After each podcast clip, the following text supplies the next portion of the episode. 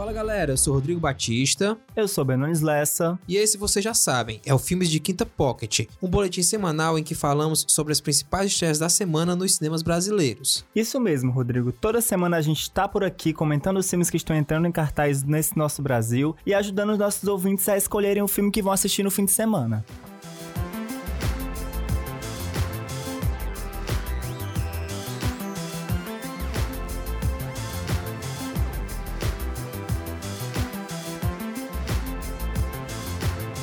E nesta semana vai ter filme para todos os gostos: terror, drama, animação e até cinebiografia.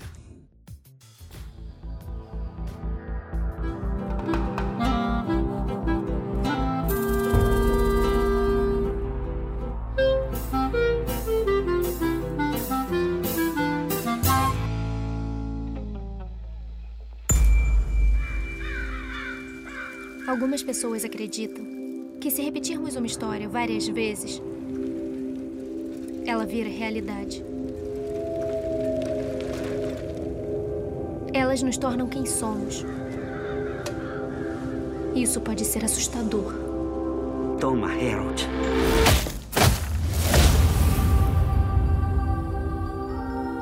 Quer ver uma casa assombrada? Umas crianças sumiram e fecharam ela toda.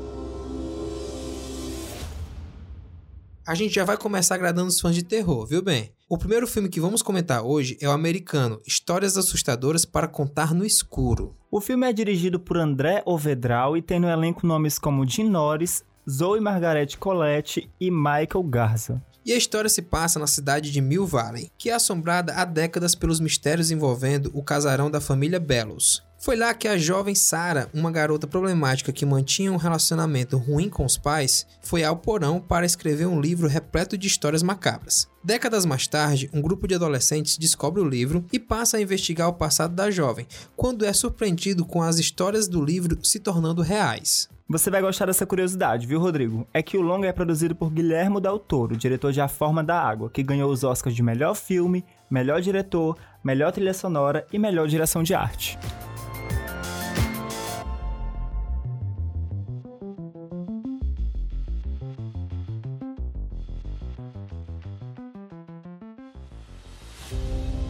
Ele me escolheu entre os filhotes, um emaranhado de patas e rabos. esse aqui.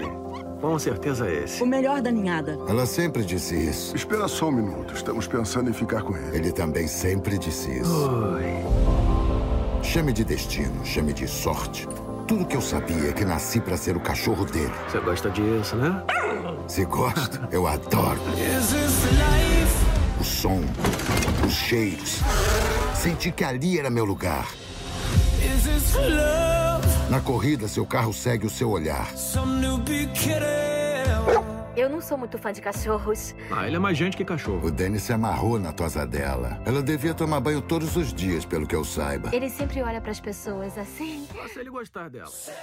Meu Amigo Enzo é o segundo filme que vamos comentar hoje. E olha que massa, bem. O longa-metragem é do mesmo estúdio do emocionante Marley e eu. E tem grandes nomes no elenco, entre eles Milo Ventimiglia, interpretando Danny, e Amanda Seyfield, que interpreta a Ivy. O filme conta a história de um piloto de corrida com um talento especial para dirigir sob a chuva. Um dia, ao ir ao trabalho, ele encontra um cachorro e decide adotá-lo. O animalzinho ganha o nome de Enzo, em homenagem ao criador da Ferrari. A partir de então, ele passa a acompanhar o piloto em todo lugar, e uma amizade linda e duradoura começa a florescer. Mas com o tempo passa por mudanças quando Danny conhece e se apaixona por Eve. E se você nos ouve do Ceará, vai poder conferir esse filme nos cinemas dos shoppings Iguatemi, Rio Mar Fortaleza e Kennedy, Via Sul, Parangaba e também no Norte Shopping de Maracanaú.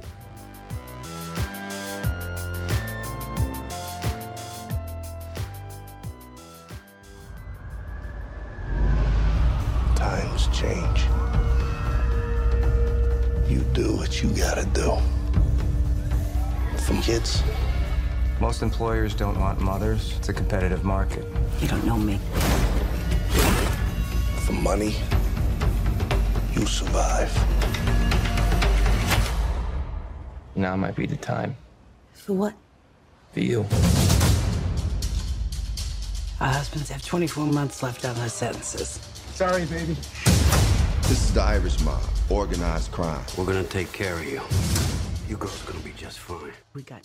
Outro filme que também tá chegando às telonas nesta quinta-feira é o drama Rainhas do Crime. O longa é protagonizado por três grandes atrizes de Hollywood: Melissa McCarthy, Tiffany Haddish e Elizabeth Moss. Ambientado na Nova York de 1978, Rainhas do Crime tem como personagens principais Kate, Ruby e Claire, mulheres casadas com mafiosos irlandeses que comandam os negócios em Hell's Kitchen.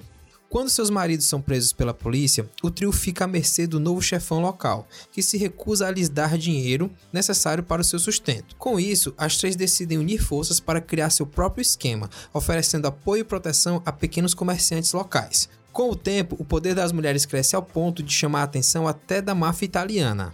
Apesar de ter a Warner Bros. como distribuidora, o filme terá uma estreia bem modesta no circuito comercial do Brasil. Aqui em Fortaleza, por exemplo, só entrou na programação de dois cinemas.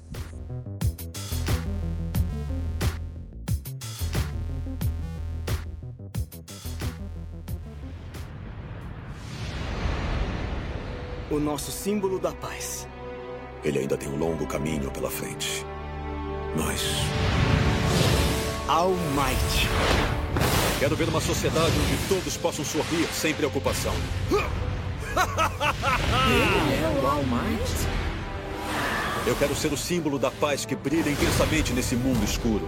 E ser a chama da esperança. Eu não entendo, Toshi. Por que os níveis de seu dom estão tão baixos? Eu queria contar a ele a verdade sobre o One for All. Pronto? Já! Ainda há esperança. Pelo futuro do One for All. E pelo símbolo da paz. Olha, Rodrigo, esse é o momento dos fãs das produções japonesas, viu? Vamos falar agora de My Hero Academia, dois heróis. Isso aí, Ben, e eu posso me considerar um fã das produções japonesas. Baseado na série de Kohei Horikoshi, que arrasta muita gente para serviços de streaming, o longa-metragem de animação é dirigido por Kenji Nagasaki, e na dublagem tem nomes como Ray Chase, Justin Briner e Christopher Sabah. No filme, Midoriya e seu mentor viajam para uma ilha flutuante que sediará o Festival de Exaltação aos Heróis do Mundo.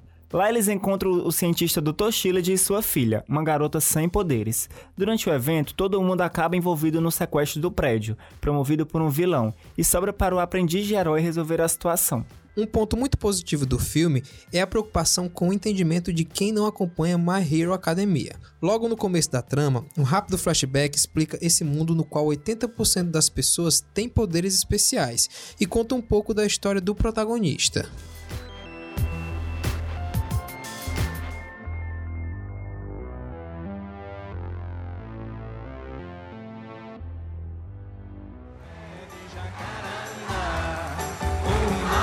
Wilson Simonal, você tem uma voz incrível, realmente. Dona Creuza, por favor, traz o contrato. Com vocês, Wilson Simonal. Simbora. Um, dois, três. É proibido o músico na piscina, Simão. Ainda mais crioulo como você. Quem disse?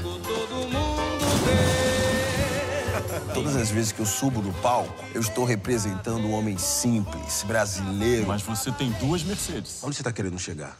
Negão não pode ter carrão? Bem, agora vamos falar de uma cinebiografia de um grande artista brasileiro, o Wilson Simonal. Isso mesmo, Rodrigo. E esse filme reúne um grande time de atores, entre eles Fabrício Boliveira, Isis Valverde, Leandro Hassum, Marina Lima e Caco Ciocler. Dirigido por Leonardo Domingues, o longa conta a história de Wilson Simonal, dono de voz marcante, carisma encantador e charme irresistível. Ele nasceu para ser uma das maiores vozes de todos os tempos da música brasileira, mas após anos de sucesso, suas finanças descontroladas o levam a tomar decisões que marcaram para sempre sua carreira. Antes de chegar aos cinemas do país, o filme percorreu alguns festivais. Os festivais do Rio, Gramado e São Paulo foram alguns deles.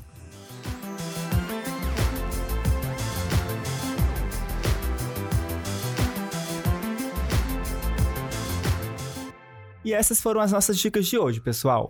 Vocês conseguiram decidir o que ver no cinema neste fim de semana? Então fala com a gente, somos o arroba Filmes de Quinta Pod no Instagram e no Facebook. E no Twitter, só Filmes de Quinta. Manda uma mensagem falando qual você viu, o que achou e se nossas dicas ajudaram.